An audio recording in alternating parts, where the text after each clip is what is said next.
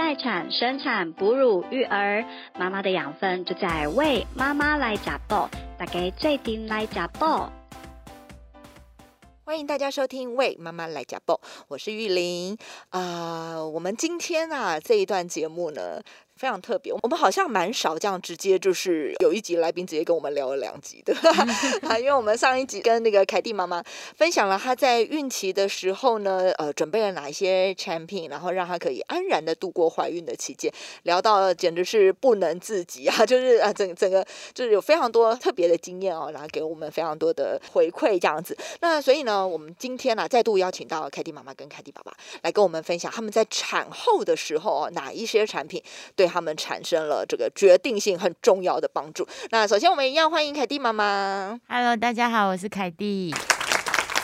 好，那另外呢，我们的凯蒂爸爸，Hello，又见面了。哎，我叫我说凯蒂爸爸好像有点奇怪，应该是凯蒂的先生了，凯蒂，爸爸，凯对对。对对对对，把把你叫老了，真是不好意思。好，那我们上一次啊，上一次的节目里面跟大家分享到，就是你使用呃，可能像托腹带，然后还有像呃穿呃妈妈味的孕妇裤，然后还有这个孕哺衣的经验嘛。那在产后的部分呢，在准备坐月子啊、待产包啊，然后还有像产后的生活的部分，你有哪一些印象比较深的经验？听说你的那个生产过程也还蛮带一点戏剧化的，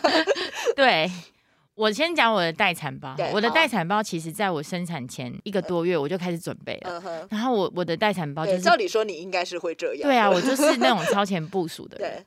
对，我的待产包大概被我开关了大概十几次吧嗯，就很怕什么东西没有带。对，但是我有一个东西是我一开始就摆进去，就是我的那个束缚带。束缚带，嗯，对，但是我束缚带到后面是原封不动带回家的。我我哦没，有那、你是你是没没带去，还是没拆开，还是怎么样？发生了什么事？我发生了一件事情，就是我们小朋友搭火箭来了。哦，就突突然突然就是我我们突然只是想要去检查一下胎心音，因为那个感觉好像快要有产兆，但没有嗯产，对也不算产兆。我的产兆跟别人不太一样，嗯哼嗯哼，对，大家都是落红啊、破水，我就是我没有，我就是只是觉得好像那个快来，好像怪怪的好像怪怪的。然后医院在通知我们住院，因为我们是剖腹嘛。嗯哼，嗯哼。那医院通知住院的时候，那个电话一挂掉，我就开始觉得我的肚子好像有一点痛。嗯。对，因为在那个电话的时候，医院有请我去检查，对，那你妈妈，你过来检查胎心音嗯，对，因为其实我们整个怀孕的检查都很正常，健康都没有问题，对对，连前几天的产检医生都说没有问题啊，也不用特别检查胎心音这样。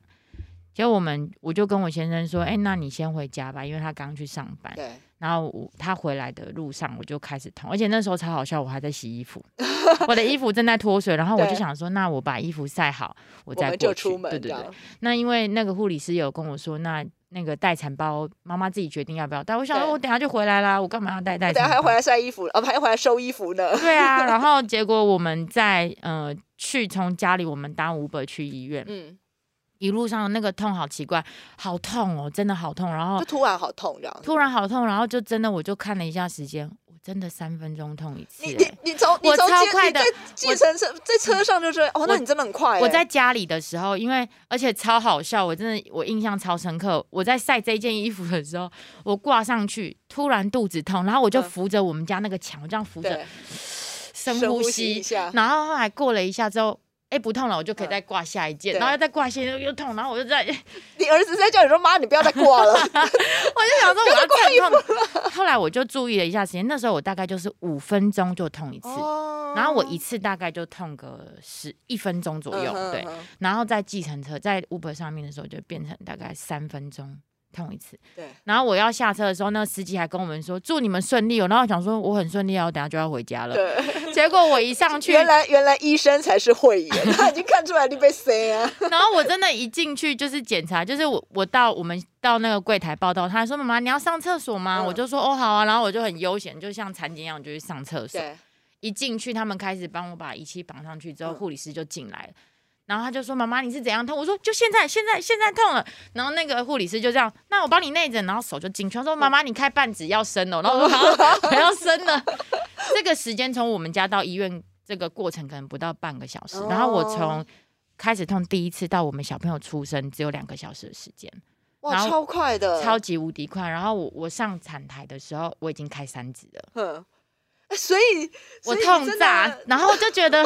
我的天哪！他们就说那妈妈我们会帮你拆一条那个束缚带，对然后我就想说靠，我没有带我的待产包，我整个在家里，我还说那不然要不要叫老公回去拿？对，然后他说妈妈来不及了，来不及了嗯。他说你们已经开很快了，这样嗯。而且我那时候还觉得，就是我不痛的时候，我就觉得没事啊，我就老神在在，没有啊。可是一痛，我就觉得天哪，也太痛了吧。对，然后我我们是所以你儿子真的是母羊座急性子哎，哎说来就来。我们母羊座就是这样，就是这么干脆。对他就是对，蛮那天蛮蛮蛮有趣，而且我嗯我们真的蛮幸运的，因为原本指定的医生对那一天没有办法，然后我还跟护理师说，我那天搞不清楚状况，嗯嗯，我说那不然我可不可以等到明天？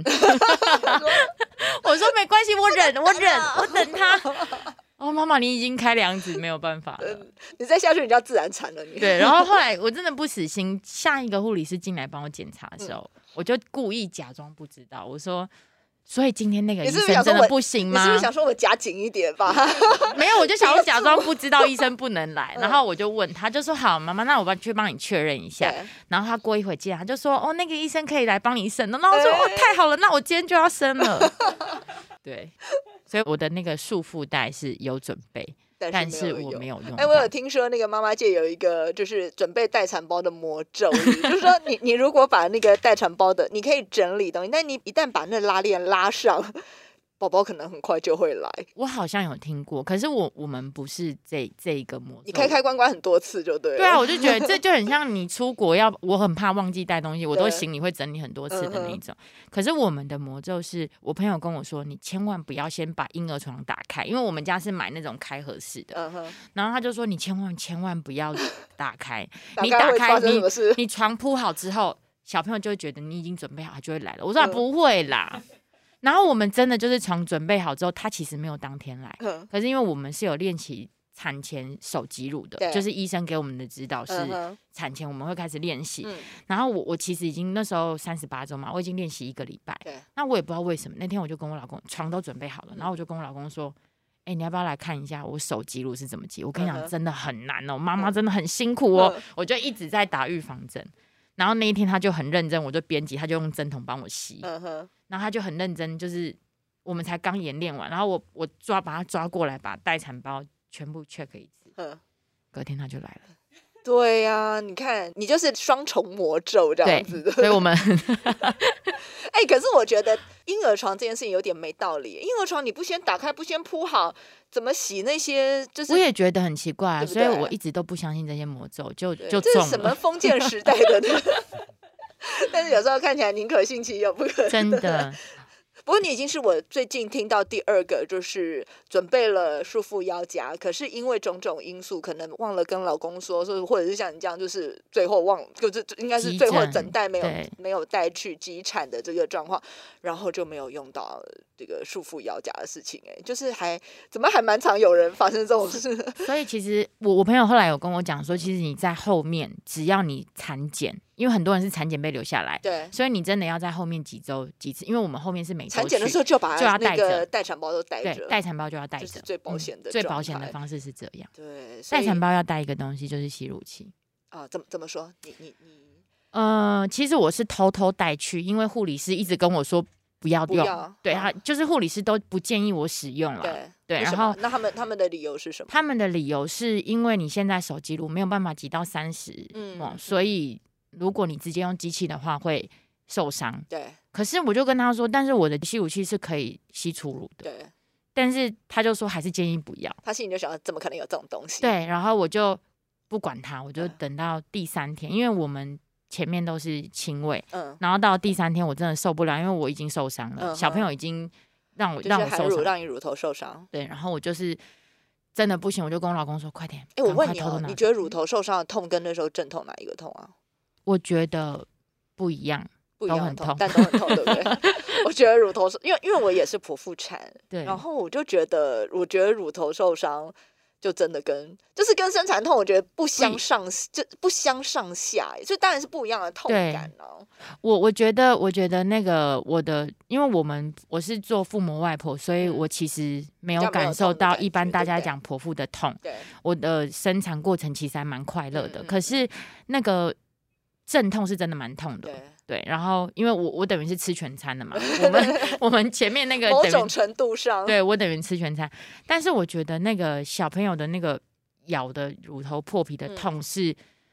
我觉得很折磨人，因为你你不能穿内衣，对，因为你穿了，如果你再脱下来，你可能原本伤口结痂又会被撕下来，所以其实最好的方式就是你只能晒奶，对，就是你可能就上空，让它干燥，然后伤口比较容易对愈合。但是又有一个问题，就是我们上一集有提到那个孕哺衣，对对，如果你没有穿内衣会下垂。对，在产后开始胀奶的时候，你的胸部会变得就是超乎意外的大。没错，对，因为像我是没有妊娠纹，可是我的胸部因为胀奶有长纹路，就是在嗯产后我才长纹路，哦对所以那时候我就觉得很困扰，因为你我要晒奶，可是我又怕胸部变形，对，所以我觉得这很两难，所以我觉得。这也是我后来没有持续亲喂的原因。我我是全母乳妈妈，但是是我们后来全部都是用吸乳器，所以我觉得这个是所有的妈妈一定要把它准备起来。对对，所以你你那个时候怎么用吸乳器来来协助你哺乳呢？呃，第三天晚上我就跟我老公说，我嗯真的受不了了，嗯我我没有办法再亲喂，因为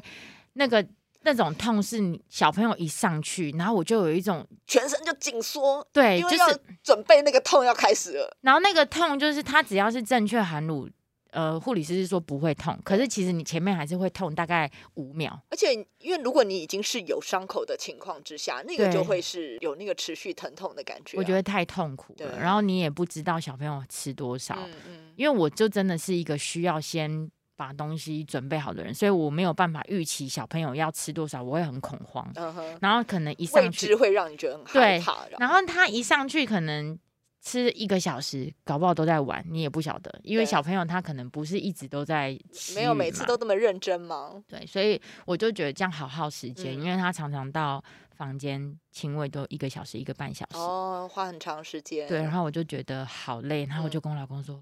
现在趁现在他们不会来房间，才刚来量血压，我们赶快来挤。哎，那你那时候开始挤的时候，呃，因为你说你之前都有练习手挤奶嘛，那你在开始用吸乳器之前，你手挤奶大概可以挤多少啊？哦，产前的话，我最高纪录一次可以三梦，就是生产前。嗯，然后产后就没有手挤奶，就一直都是亲喂这样子的。有产后有，可是我忘记我挤多少，我只记得我跟护理师呃拿过针筒，但是好像也才最大针筒好像五梦是不就是三五毛这样子。对，可是我我用吸乳器第一次就挤十五，然后我就觉得哇，就是我我之前在干嘛？对，因为我我们产前手挤乳的那个就是以其实都有留起来，然后我记得我带去医院有十七梦，嗯哼所以小朋友可以吃一餐多，因为他一开始吃十梦，对，然后可是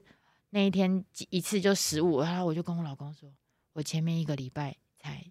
十七梦，我今天现在就十五梦了。然后我就说好了，那我明天不要亲喂了。不过不过，当然前你前面前面的练习当然很重要，他他协很重要他协助你疏通对乳腺，这也是有差了。对，然后我到了隔天早上，因为我是第三天晚上偷嗯偷用嘛，对，然后因为我们是可以手挤乳出来拿去婴儿室，嗯，可是我就直接把那个挤出来的拿去，护理师应该傻眼吧？就是哎，怎么突飞猛进啊？对，因为好像有人说，就是剖腹产的妈妈会比较弯腰，对，是是，然后因为我们剖腹产通常那个失血量会比较多啊，所以通常那个产后会呃嗯。奶会来的慢一些些，蛮多蛮多剖腹产的妈妈都有这样子的感觉。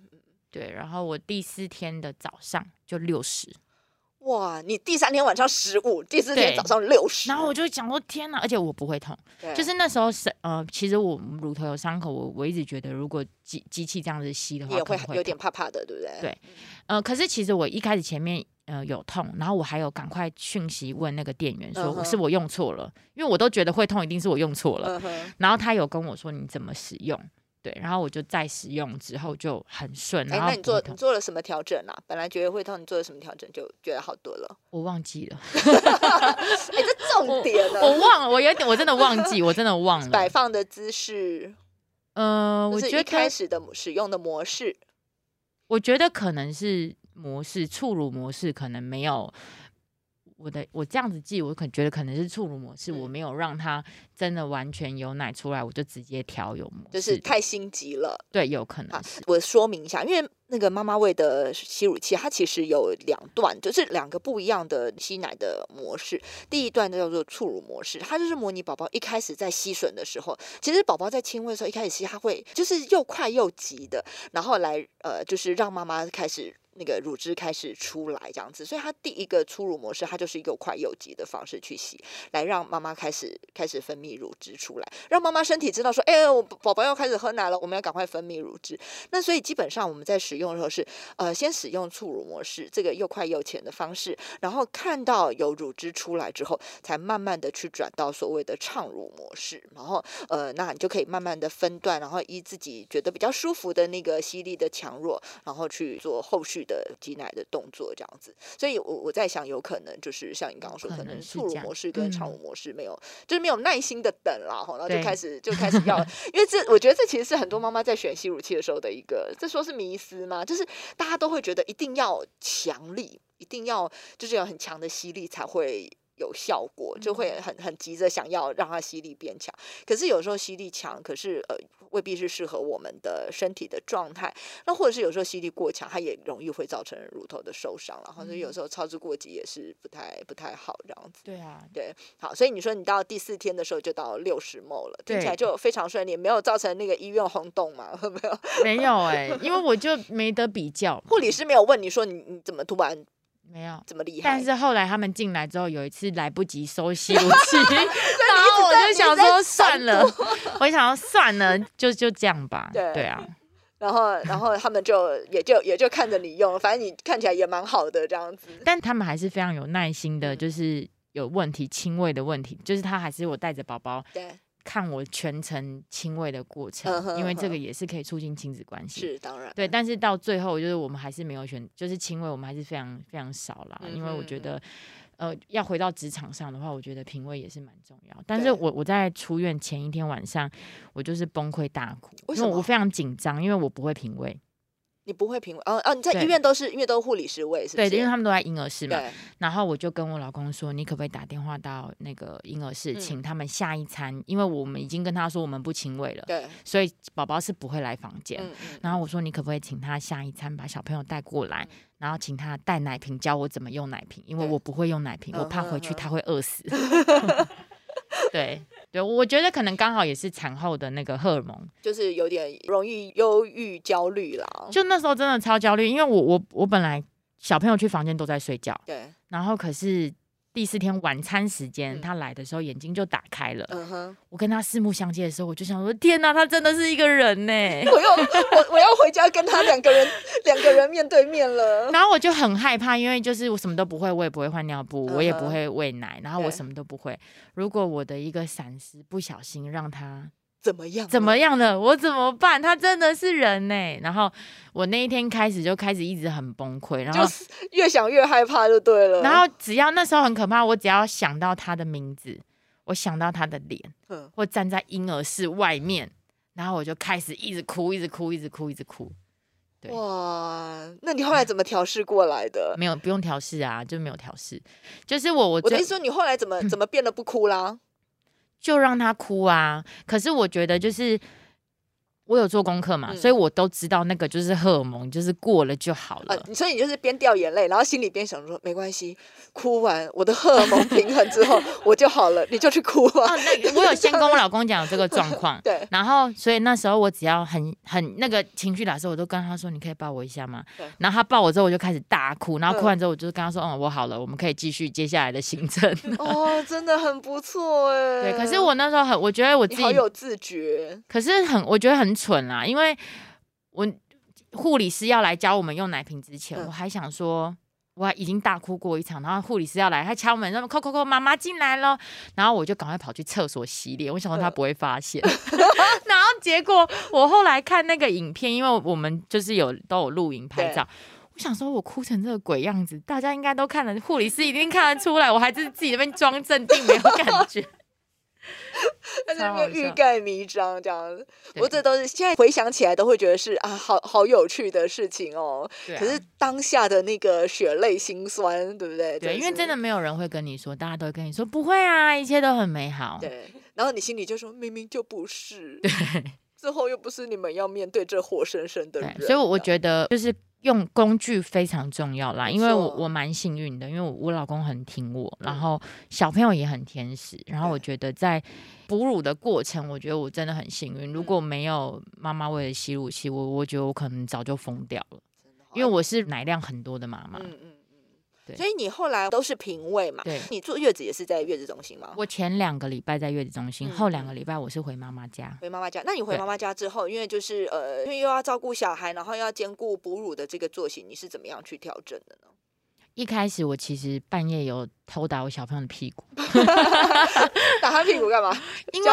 我就叫他起来喝奶。就是他四个小时喝一次，可是我的挤乳时间是三个小时挤一次。嗯哼，但他每次都要喝一个小时，尤其是在半夜的时候，他喝到睡着，哦然后我就觉得你为什么不起来？我等一下就要挤奶了，嗯你再不起来，我等一下就没得睡了。然后我前面超崩溃，然后那时候我就自己，因为我老公那时候还没有来我们家，然后后来是真的很很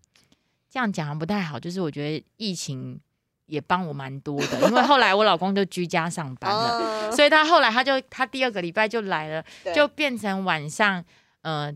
我挤奶，然后他喂奶。我们到现在还是这样，就是这样分工，就会觉得对轻轻松很多，就会轻松很哦。多。只是有时候真的太累，我就是闭着眼睛也这样去挤奶这样。对，妈妈都是这样的。对不管是亲喂、平喂，都很常会有那个半梦半醒之间在处理喂奶这件事对啊情。所以我们冲一下好，好好好，爸爸终于忍不住跳出来了。对啊，因为我们其实很早我们就去看那个挤乳器，对，然后其实有很多人送我们记录器，哦然后我们想说，嗯，那那么多了，应该就不用再买。对，然后后对啊，来是这很很合理的想法。对，然后因为有的是单边，有的有双边，嗯对，然后后来到妈妈喂的时候，我们在听店员的解释，就说哦，它是电动的。然后刚刚有提到。触乳模式嘛，嗯就是它是先按摩，按摩完再挤，对，然后就说哦，原来还可以这样子，就是让它不会一开始就很刺激的直接吸出来。对，然后我们就那时候就想说要买，然后还要还没有现货，还要先预预约。还要先只能先订购这样子。然后那个时候就想说好，我们就先忍着。嗯然后后来还好，后来我们还有再买，因为后来在挤奶的时候，因为它是电动的，所以它其实可以不用自己一直按着，对然，后就是开着，然后就可以放松放松的让它 可以放松好坐在那里就可以使用你们的月亮枕，靠着这样子。对，所以那个妈妈就是可以。比较不会要还要一直很专注的，然后在挤奶，然后又担心说，哎，挤不挤不出来，对，然后就是用电动的模式，然后小朋友在吸的时候，他有它可以有个休息啦，就是有时候我们还是会亲喂，嗯，那亲喂的其实是有时候还是会塞奶，对，然后就会让小朋友亲喂完，然后再用那个挤乳器，就会很顺了。啊就是你就变成你有两个不一样的，啊我们说工具哈，就是有有宝宝吸，然后也有吸乳器挤，但你们主要是用吸乳器，然后嗯。偶尔就是让让宝宝来吸，这样又又可以促进亲子关系，又可以解决塞奶问题，这样偶尔塞塞奶的时候奶真的，太可怕了，我觉得塞奶没有，如果只有靠宝宝，我觉得如果你真的已经塞了，我觉得是没有用的欸、嗯我自己啦，我自己嗯的经验，我觉得完全是没有用的。所以你如果塞奶的时候，你都怎么处理？我就塞奶那么一次，嗯但我真的觉得不过如果你说你奶量是多的，然后呃只塞奶一次，也算是还蛮蛮不错的了。我是我的塞奶是乳腺炎前最、前一前一阶段还没有到乳腺炎，就是我的身体已经快发烧了，嗯嗯对，然有后那时候感觉了，对对，因为我我们那时候挤的时候就是怎么挤就是一个硬块，对，很大块，嗯。然后小朋友吸，我就觉得刺痛，非常非常的刺痛。对。然后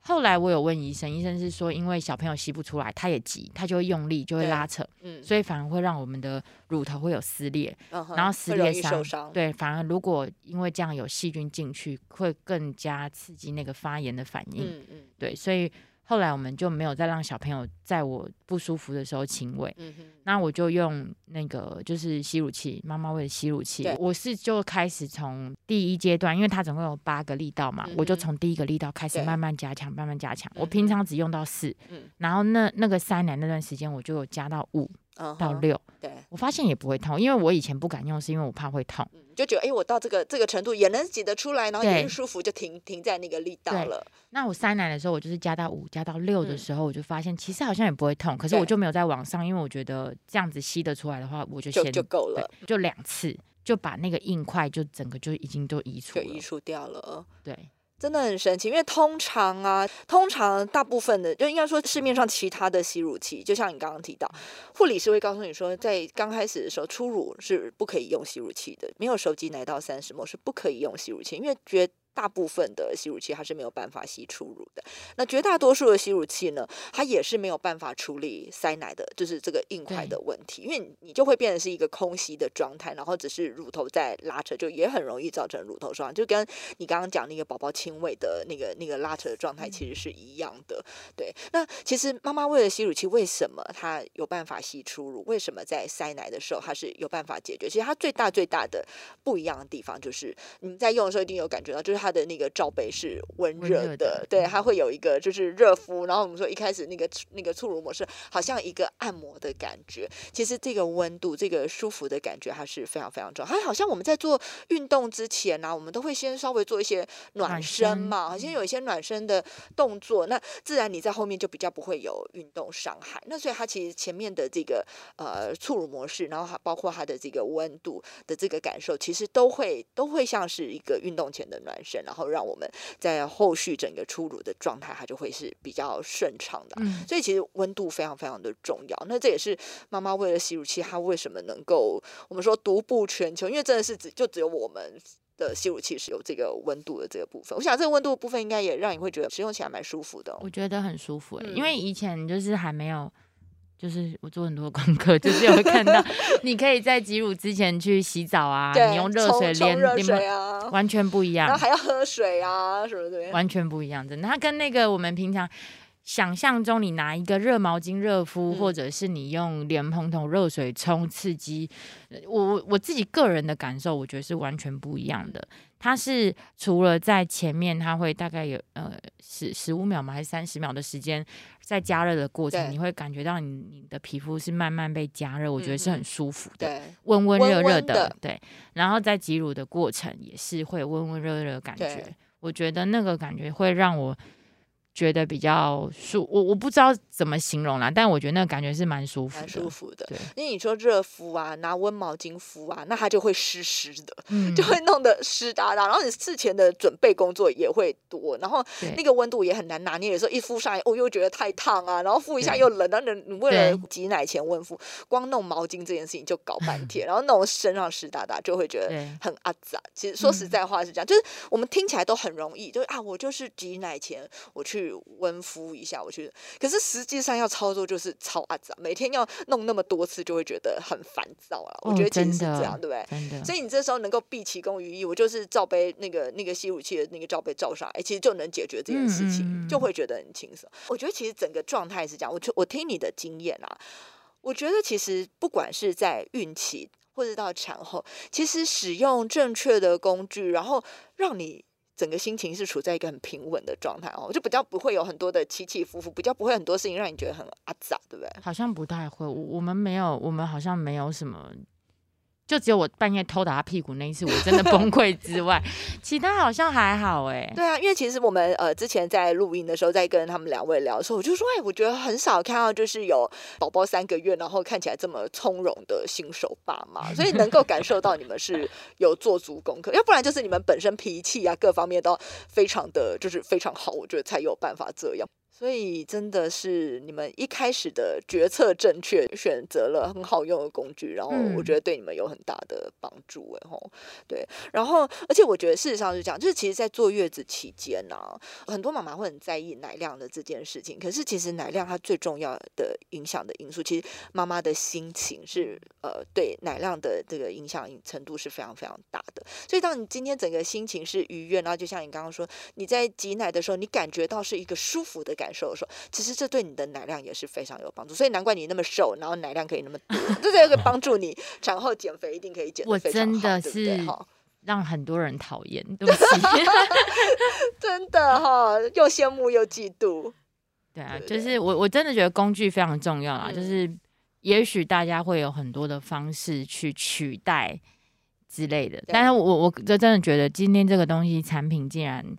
既然被开发出来，我觉得一定有它的道理。我我不是在这里卖吸乳器哦，是我自己真的觉得啦，因为一开始我先生也觉得，嗯，谁谁谁不是就送你一个了吗？那你就不用好了呀。对然后我甚至就也自己有去买了一些市面上比较有名什么真空吸引的那一种啊，很有名的。可是我后来真的觉得，你比较之后，真的不要再去做这些尝试了。对，就是就是你已经帮大家试过了。，对，因为他 呃，我们后来比较，我其实在买的时候，我完全不敢让我老公知道多少钱。嗯，对，然后后来是。呃，他可能有自己看到一些其他的吸武器的价格，然后对再看到猫味的价格之后，他就有问我说，呃，都是一样，为什么会需要花这比较多一点的钱买这个？然后我就一直跟他，我就很怕他不让我买，我就跟他说，因为可是我就觉得这很好啊，他就是我就把很多优点跟他说，然后一直到我们产后我的肌乳的过程，他就觉得对，真的要买好一点，因为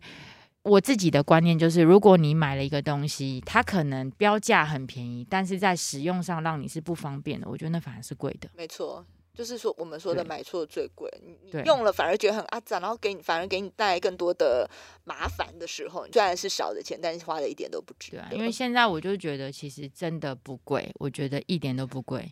而且其实像你们现在，不要说你们为了就是宝宝三个月嘛，亲喂三个月下来啊，你省下来的奶粉钱，其实这台吸乳器就已经完全打平了啊。而且我真的到接下来每个月都是赚的。而且现在我们还有在做一件事情，就是我们现在有在捐乳，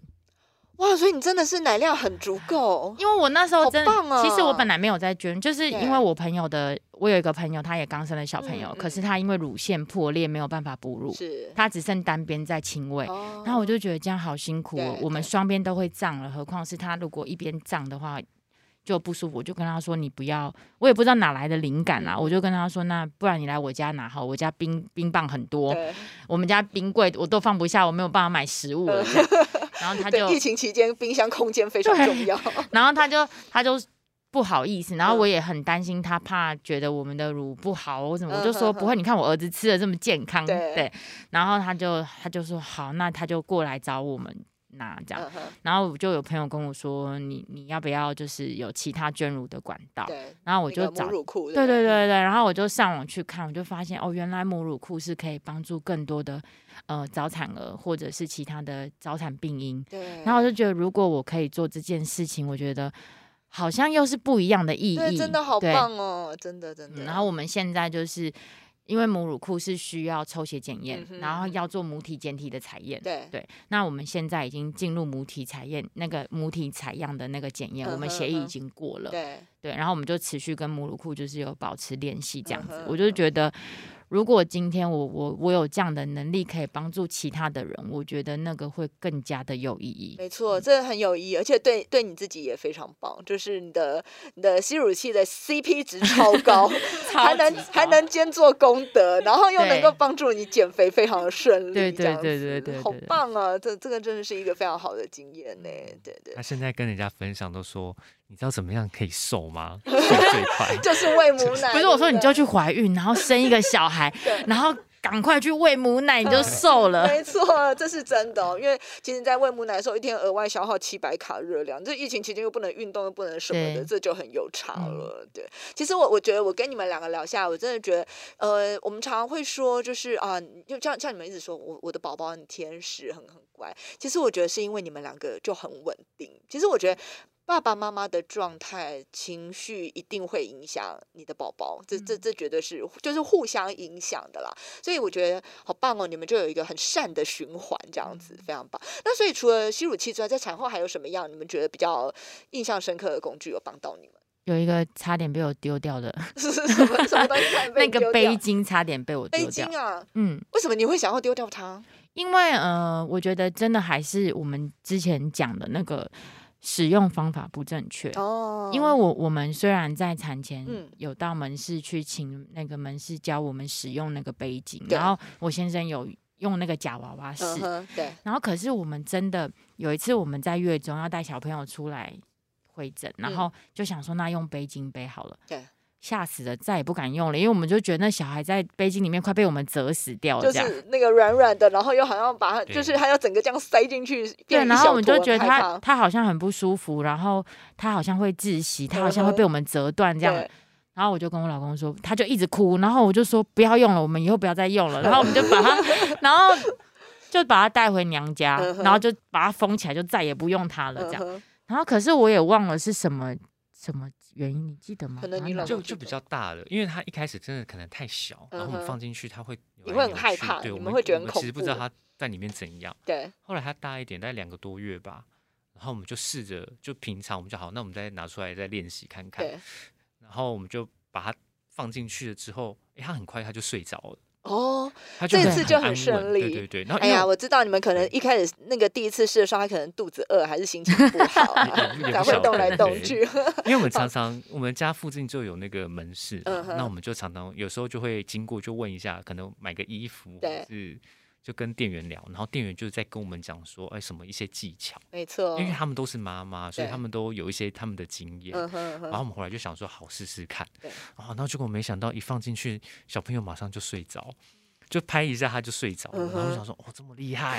就是哇，这个 那个店员说的原来是真的，原来真的哄睡神器这样子。对。然后后来我们就他晚上睡不着的时候，我们就把它背着，或者是我们可能自己在忙的时候，真的是把它背着，对他就睡着，就乖。乖的这样子，哎，所以你你在两个月那个时候用的也是，就是脚是缩在里面那个，就是像小、小婴儿的背法嘛，对，跟你们在刚开始用的时候方法其实是一样的，对吧？可能一开始还还抓不到，嗯因为小朋友我们也他太小了，我们对我们怕他没有支撑。那后来他比较大一点，好像比较你你也会比较有安全感啊对对对，比较可以知道他的位置是什么。对，对所以现在呃三个多月，在平常在家里有时候在照顾的时候就会就会用到。对对对所以我们有时候也我们也会跟爸爸妈妈们说，其实背巾啊，它的确也是蛮适合放在待产包里面的东西，因为 的确在那个小 baby 的时候，因为他刚离开妈妈的肚子哦，来到这个这个世界，对他来说这么陌生，然后完全不一样的环境，这在在肚子里面是是挤的，然后是暗的，然后是温暖的，可是一来到这个世界，完全不一样的环境，其实对他来说，他是呃会觉得很紧张，就来到一个新环境会没有安全感。那这个时候，其实你用包巾啊，用背巾，都是能够让宝宝会觉得，呃，好像回到妈妈的身体，好像回到妈妈的子宫，会让他比较有安全感的方法。不过，的确，呃，用假娃娃在门市里面用假娃娃，跟实际操作，哎，说操作好像跟实际抱真宝宝感觉还是不太一样但我自己其实我自己强烈的感觉，用真宝宝比用假娃娃容易多嘞。但你到两个月的时候，应该就会就就是会有这样子的感觉哈。对对对对对，因为真宝宝放下去的时候，它会有一个沉重的那个重量，会直接沉下去的感觉，这样子。对，不过我觉得其实很多时候啊，一开始在练习背巾啊，我觉得常常不是我们，就是不是说我们不会不会操作，而是我们心里会很害怕。就像你们说，你心里会很害怕，说我会不会折到它，我会不会会不会怎么样这样子。然后，所以其实第一步都还是要。克服自己的心魔、哎，本身就心魔，对，就是其实小朋友他们自己也不，就是他你把他放在那边睡觉，他自己都会扭一个姿势了，对呀、所以他真的不会被折到他，真的不会被他他在你肚子里面折的才厉 害，他真的不会被折到。小孩超能 Q 的，他们常常在睡觉喝奶的姿势都是很诡异的姿势，这样子。对对，但是其实我觉得我也能够理解，对新手爸妈来说，当然就是会很害怕，就是其其实是蛮正常的，所以。